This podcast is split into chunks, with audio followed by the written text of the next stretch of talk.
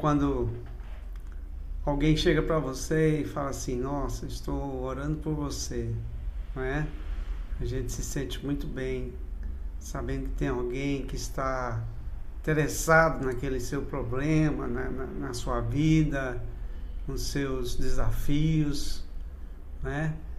E quando a gente sabe que tem alguém orando, a gente fica muito feliz.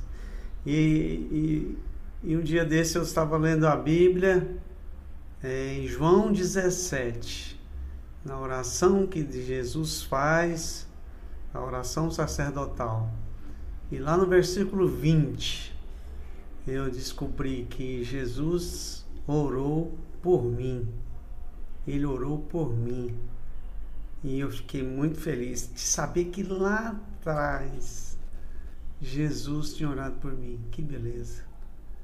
E ele orou por você também. Olha aqui. Ele fala por mim, mas fala por você também. João 17, 20. Minha oração não é apenas por eles. Ele, ele estava orando pelos discípulos. Minha oração não é apenas por eles. Rogo também por aqueles que crerão em mim por meio da mensagem deles. Então ele está falando de mim. Ele está falando de você que crê, que creu na mensagem deles. A mensagem dos discípulos, quando Jesus foi embora para o céu, deixou o Espírito Santo, mas quem que ia passar a mensagem deles? Eram os discípulos. E aí chegou até nós. Então Jesus, quando parou para orar a Deus, ele orou por mim, orou por você que crê nele. Minha oração não é apenas por eles, rogo também por aqueles que crerão em mim.